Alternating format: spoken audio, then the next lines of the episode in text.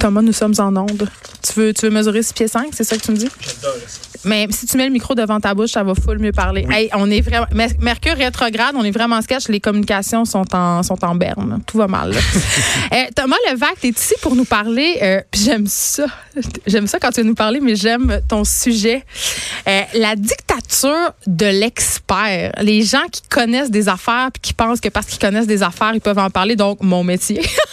Donc, moi? En fait, non, c'est pas la dictature de l'expert que je veux, je veux remettre en question. C'est vraiment, euh, c'est les réels experts que je remets en question. Quand Ah, je dis les réels experts, les réels, experts, dis-je, c'est euh, les, les, les gens qui prétendent avoir de l'expérience. Et lorsque, exemple, c'est pour ça que je, je vais, je vais en parler, c'est que moi maintenant, je suis un faux expert. Je dois faire quatre chroniques par semaine, fait que je dis des fois, parfois n'importe quoi.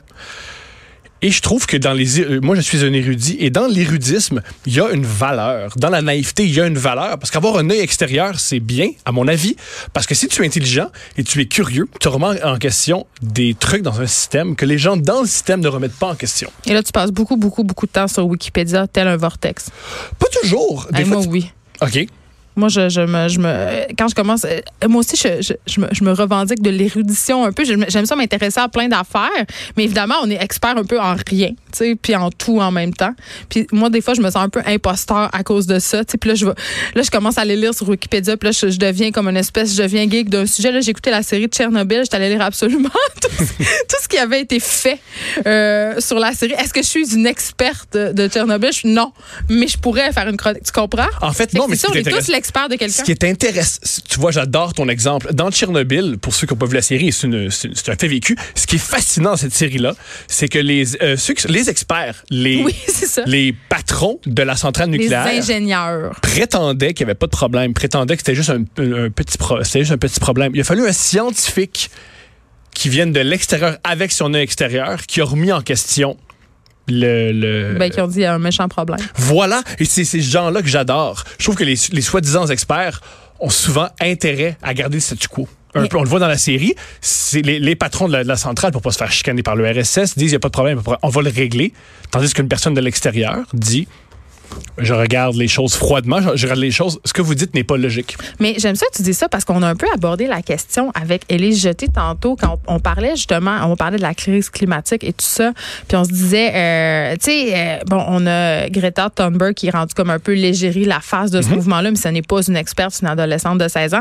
Euh, le Par contre, ce qu'elle est, géni- là où elle est, elle est géniale, cette femme, c'est qu'elle n'écoute pas les politiciens qui sont des experts. Exact. Elle écoute au mot les scientifiques. Ce que nous, en tant qu'adultes, on oublie. On remet beaucoup en question. Mais non, mais là, ça fonctionne pas comme ça. C'est pas comme ça. On peut pas changer le système. C'est bien trop compliqué. Mais elle, naïvement, et je trouve que la naïveté, c'est vraiment, vraiment une qualité dans ce cas-là, elle écoute naïvement les dires des scientifiques. Elle dit, ben, si on regarde, si j'écoute froidement les scientifiques, si je remets pas en question ce que les scientifiques nous disent, d'ici plusieurs décennies, la civilisation humaine ne pourra plus être sur Terre. Ben alors, Ben, c'est ça. Parce que j'ai l'impression qu'on trouve pas les experts, les vrais experts, là, euh, très sexy. Parce que ce qu'ils ont à nous dire souvent, c'est pas ce qu'on veut entendre. Voilà. Puis ça, médiatiquement, souvent, on n'aime pas ça. Tu sais, c'est moins intéressant inviter quelqu'un, un vrai scientifique qui va venir nous parler. Euh, ben là, parlons par exemple du réchauffement climatique, euh, que quelqu'un qui va venir, euh, tu sais, vulgariser tout ça, nous parler ça de façon bobli. Tu sais, par rapport à un vrai scientifique qui va faire quelque chose d'un peu plus plate, long et très Comme fermé. Fait qu'on est comme un peu pogné dans notre système. Et aussi, une des raisons pourquoi j'aime les érudits, j'ai un exemple beaucoup moins euh, important. Oui. Au baseball, je sais pas si vous vous souvenez du film. Moneyball. Mais ça, Moneyball, dans ce film-là, pour... Brad euh, Pitt Voilà Brad Pitt. qui fait des Pour- calculs. En fait, non, c'est pas lui qui fait les calculs. Ce que j'adore, ce qui s'est produit, la vraie histoire, un homme qui s'appelle Billy Bean, qui était un directeur général, lui, c'est celui qui s'occupe de euh, acheter et former les équipes, euh, acheter les joueurs. Il réalisait qu'il y avait un budget vraiment, vraiment moindre que les autres équipes. Alors, il devait évaluer les joueurs différemment. Alors, il a mis dehors tout, tout, tout, tout, tout ses soi-disant experts dans son équipe de baseball et il a engagé des économistes et des mathématiciens qui voyaient le baseball d'une autre manière, qui voyaient le baseball avec, ils voyaient les chiffres du baseball de d'autres s'intéressaient à d'autres chiffres. Exemple, Donc, il fait gagner son équipe avec un calcul mathématique. Voilà. C'est quand même assez hot, ce film-là. Pour Ce vrai, si est- vous l'avez pas vu. Ce qui est quand même génial parce que le sport en soi, c'est des mathématiques. Mm. Le but, c'est d'avoir un chiffre plus élevé que l'adversaire. Alors, c'est important que les mathématiques. Et ça crée vraiment, vraiment une révolution, non seulement dans le baseball, mais dans le sport nord-américain. Maintenant, les gens s'intéressent beaucoup, beaucoup plus aux mathématiques qu'aux trucs qu'on appelle les. euh, ce qu'appellent les Américains les, les- les trucs intangibles. Exemple, il y a- lui, c'est un leader, ou regarde son élan. Mêlant. Lui, on se fout de ça. On regarde pas de quoi ont l'air les joueurs, on regarde les chiffres.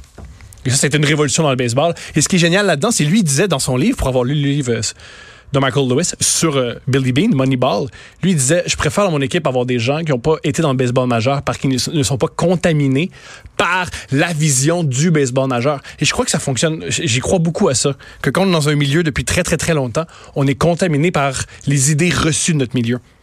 Mais c'est pour ça que les, euh, les milieux comme plus progressistes, entre guillemets, puis là je mets des gros guillemets, Mhm. sont toujours à la recherche de 109. Toujours. C'est- super important les. Moi, j'ai appris que dans le- la compagnie Google, il y a ce qui aime, enga- ils aiment engager des gens, pas toujours des informaticiens, mais juste des gens très, très, très géniaux. Exemple, ils engagent souvent tous ceux qui gagnent des tournois d'échecs. Parce qu'ils se disent, c'est une personne vraiment, vraiment, vraiment brillante. Qu'est-ce qu'on va faire avec elle? On va voir. Fait- Mais elle est brillante, elle voit les choses différemment. Dans le fond, ce que tu nous dis, Thomas, c'est que euh, même si une personne ne connaît pas un système ou un sujet, Ouais. entre guillemets, si la personne est intelligente, elle va avoir un regard qui va être plus pertinent au bout du compte que des gens qui ont beaucoup d'expérience dans ce domaine-là. C'est quand même une grosse affirmation. Je suis convaincu. Un autre exemple, dans le cinéma, Orson Welles. Orson Welles qui a réalisé le film Citizen Kane, qui a révolutionné le cinéma. Orson Welles, je vous mets un peu... euh, pour ceux qui ne le connaissent pas, c'est un metteur en scène qui faisait la- du théâtre et de la radio. Il est devenu extrêmement populaire parce qu'il a fait la, La guerre des mondes, un livre de H.G. Wells qui est à propos des extraterrestres qui viennent sur Terre et qui brisent toute, toute, toute la planète Terre. Il a fait un rendu à la radio tellement réussi que des gens y ont cru. Des gens appelaient la police en disant « Ce sont les Martiens ». Puis c'était juste une émission de radio. Il fait que vu qu'il a fait ça, c'est devenu un succès à l'époque viral. Et il y a eu les, euh, les clés pour faire un film avec un budget quasiment illimité. Alors, il a engagé un des meilleurs scénaristes d'Hollywood et surtout un des meilleurs directeurs de photographie. Un directeur de photographie, c'est quelqu'un qui s'occupe de la caméra, de la lumière. Et il a révolutionné le cinéma euh, américain parce qu'il disait, moi, je connais pas le cinéma. Alors, il s'est intéressé aux films de propagande nazie pour les, euh, les plans. Il s'est intéressé à la profondeur de champ. Il a aussi changé comment on écrit un film. Ça a révolutionné le cinéma parce qu'il, à mon avis, connaissait rien. Et dans cette optique-là, euh, Thomas Levac, est-ce qu'on peut se dire que le syndrome de l'imposteur n'existe pas? Ça existe et c'est extraordinaire. C'est bon. une bonne être un- chose. à mon avis, dans les sujets un peu. Moi, je m'intéresse plus aux sujets un peu, un peu moins sérieux, exemple l'art et le baseball majeur. Pourquoi tu dis que c'est moins sérieux? C'est beaucoup moins sérieux, je crois, le baseball majeur que l'écologie puis notre- l'oxygène qu'on respire. Je pense qu'il y a des gens qui prennent ça pas mal plus au sérieux que l'écologie. Aux États-Unis, le baseball, c'est une religion, genre. Moi, je- ben oui, j'ai une théorie, j'ai une hypothèse là-dessus, c'est qu'on, je pense qu'on a, on croit qu'on a un impact sur le baseball. Exemple, si on va pas au match, ils vont changer, ils vont mettre dehors Une le coach. petite superstition, là. Pas juste ça. Pas, juste si on va pas au match les souvent, ou si on chiale sur le coach qui va être mis dehors, on a, je crois qu'on a plus d'impact sur notre équipe de hockey, notre équipe de sport que nos politiciens. Fait que c'est pour ça qu'on s'énerve plus sur le, sport professionnel. On sent qu'on a vraiment, vraiment un notre mot à dire. Mais je pense que... pour certaines équipes, c'est vrai ce que tu dis. Si on Mhm. prend l'exemple des Canadiens de Montréal, je veux dire, les gérants d'estrade ont souvent raison Ouais. de joueurs, de directeurs sûr. de l'organisation en général. Donc, ça a vraiment des réelles répercussions. Par contre, ça veut, ça veut pas excuser les gens comme Maxime Bernier de dire n'importe quoi. Tu peux Ah, aussi, lui, il est en feu en ce tu moment. peux aussi être profondément niaiseux et te taire. Mais je pense pas le- Mhm. qu'il est niaiseux, Maxime Bernier. Là, on change un peu de sujet, là, mais il est particulièrement, évidemment, la campagne électorale s'en vient. Je pense pas qu'il y ait aucune chance. Je pense a 2 des intentions de vote De son bord. Mais quand même, il, il est particulièrement euh, vigoureux ces temps-ci sur Twitter. Euh, il va d'allégations complètement euh, farfelues, disons-le, et souvent très polémistes. Il me fait un peu penser à Donald Trump. là. Il est dans- il- il- je pense que c'est son modèle, en fait. De, Mhm. Je suis convaincu. je pense qu'il regarde Donald Trump sur Twitter puis il se dit hey si je veux faire réagir les gens je pense que c'est comme ça qu'il faut que je sois mais je pense pas que c'est un homme inintelligent parce qu'il utilise entre guillemets Mais il émite. Il est pas intelligent, il émite. Ah non mais je veux dire il est, il est stratégique C'est pas une stratégie, c'est juste, il émite. je pense pas qu'il Il est loose canon. Je pense pas qu'il est, complètement non planifié son affaire. C'est. Je pire. qu'il fait- Ben, je dis pas que c'est pas pire, mais Il fait juste imiter quelqu'un moins bien qu'un autre. C'est un copieur. on l'a invité C'est Gad. Elmaleh. Dans le fond, alors, Oui, je me dis, c'est vrai. Maxime Bernier, c'est le Gad Elmaleh de la politique. Il copie en moins bon les autres. Tu sais qu'on l'a invité ici à notre émission. euh, Pauvre toi. Pour, euh, pour- non, mais je voulais le challenger sur un tweet qu'il a fait sur euh, le, le man spreading et sur le, la méchante gauche euh, et sur. euh, J'ai lu quelque chose de génial sur Twitter. Aux États-Unis, c'est seulement 2 des. C'est seulement environ entre 5 et 10% qui sont là-dessus. Ah, puis la plupart des gens qui l'utilisent, c'est la moitié. Fait que, dans le fond, mais Twitter, c'est vraiment 2 grand- des gens. Mais c'est vrai qu'on se parle un peu entre nous, puis on fait des grosses Pas un peu, énormément entre Ouais. nous. Mais c'est ça, je l'ai invité ici. Il a accepté l'entrevue euh, jusqu'à temps qu'on lui dise qu'on voulait lui parler de ses tweets. Après ça, il est devenu indisponible. Attends, mais il est devenu indisponible pour les six prochains mois, de 5 h du matin à 10 h le soir. Et le gars, qui- Un hasard, il est occupé. je le sais. Faut, Ou il est faut- faut faut que tu te lèves à 4h30 du matin. Ou il est peureux. Je sais pas. Genre, je- je- on, on- on spécule, là. mais pourquoi on parlait de. Pour, on parlait des érudits, à quel point Mais lui, c'est pas un érudit, non, c'est en pas- tout cas. Non, non, non, non, non, non. non. Et mais euh, pour conclure, je crois que c'est vraiment, vraiment, vraiment, vraiment important d'avoir le regard extérieur. Ça a beaucoup, beaucoup, beaucoup de valeur, avoir des gens à l'extérieur. Même moi, dans mon milieu, j'adore, j'adore les, nou- j'adore les nouveaux humoristes qui ont jamais fait de stand-up. Jusqu'à quand t'es un nouveau humo- est-ce que t'es un nouvel humoriste? J'ai l'impression que t'es un, un humoriste de la relève jusqu'à 60 ans. Euh, un humoriste de la relève, ça, c'est un truc de marketing, c'est un indie marketing. Mais pour, Pour moi, un- oui, à mon avis, c'est un nom pour juste pour mettre les gens dans une catégorie, c'est correct. là. Je, je me mets à la place des spectateurs. Puis tu veux, quand t'entends un humoriste de relève, c'est j'ai jamais fait de one-man show, y a pas de problème. Pour moi, un nouvel humoriste, c'est quelqu'un qui fait juste ça depuis un an. Et ces gens-là, je les trouve vraiment, vraiment précieux. Pourquoi? Premièrement, le peu de matériel qu'ils ont, ça fait peut-être cinq ans qu'ils réfléchissent. On oublie que la première fois que tu montes sur scène, généralement, c'est une idée que ça fait cinq ans que tu C'est rumines comme dans un ta tête. premier livre. Tout à fait. Tout à fait. Maintenant, Mike- Ward disait ça, puis c'était très, très, très touchant. Il disait ce que je- la là où j'ai commencé à militer contre Gad Elmaleh publiquement, c'est quand j'ai appris qu'il demandait à ce qu'on appelle des open micers. Les open micers, c'est des jeunes humoristes qui vont sur scène sans être payés. Il demandait leur matériel. Il disait envoyez-moi votre matériel vidéo et le meilleur va avoir la chance de faire ma première partie. Puis lui il disait c'est horrible parce qu'il prend du matériel brut, du matériel de gens hyper hyper talentueux, hyper hyper imaginatifs. Il prend leur meilleur matériel. Souvent ton premier cinq minutes, ça va te prendre deux trois ans à écrire de quoi de meilleur dans certains cas. Il prend ce matériel-là, puis avec son jeu, il, rend- il, il vole, puis il prend encore meilleur. Ça, c'est un crime artistique horrible. Tu sais que c'est pas seulement dans le domaine de l'humour que ces choses-là se passent dans le domaine de la recherche universitaire aussi. Combien de directeurs de recherche, de thèse font travailler des étudiants des centaines d'heures dans des groupes de recherche et s'attribuent le mérite de leur recherche dans des articles? Ça, là, j'ai vu ça, Thomas Levac, là, savais pas ça. Souvent. Ça me fait mal, ça. Souvent, et ça a même... euh, Physiquement, ça me fait mal. ça, ben, C'est pas une manière de parler. Le, le pire dans tout ça, c'est que c'est un système qui est quand même institutionnalisé. Donc, tu peux pas faire grand-chose parce qu'évidemment, tu es sous l'emprise de ce directeur-là. Euh, Tu dépends de lui, un, pour... euh, Avoir un toit, puis de l'électricité. oui, parce que évidemment, quand tu es rendu à un certain degré d'études, tu fais partie des groupes de recherche qui sont dirigés par ces gens-là. Donc, c'est eux qui te donnent ta job, ceux qui décident si tu vas publier dans tel magazine, si tu vas euh, pouvoir euh, avoir une place dans tel colloque, dans telle conférence. Donc, c'est ignoble. Et j'ai vu des choses complètement. J'ai vu des gens euh, voir deux, trois, quatre ans de recherche à être repris euh, par un directeur de recherche à son Oh. propre compte. Donc, c'est pas vraiment juste dans le milieu de l'humour qu'on voit des gens euh, en mal, justement, de cette naïveté-là, de cette jeunesse, de cette. Parce que c'est vrai. tu Un premier film, c'est tellement éclaté. un premier film, un premier livre, un premier spectacle, parce que je reviens à un truc que je trouve intéressant que tu as dit au début, tu as dit, euh, on, les gens qui connaissent pas un certain domaine, euh, comme l'équipe de baseball dont tu parlais, euh, s'avancent dedans avec une certaine naïveté, donc peuvent changer les choses parce qu'ils n'ont aucune idée. Aucune Et ils n'ont pas peur, il n'y a pas eu encore de réception, il n'y a pas eu de réaction à ce qu'ils font à leur travail. Donc, ce, talent brut-là, il est précieux, puis ça reviendra plus jamais.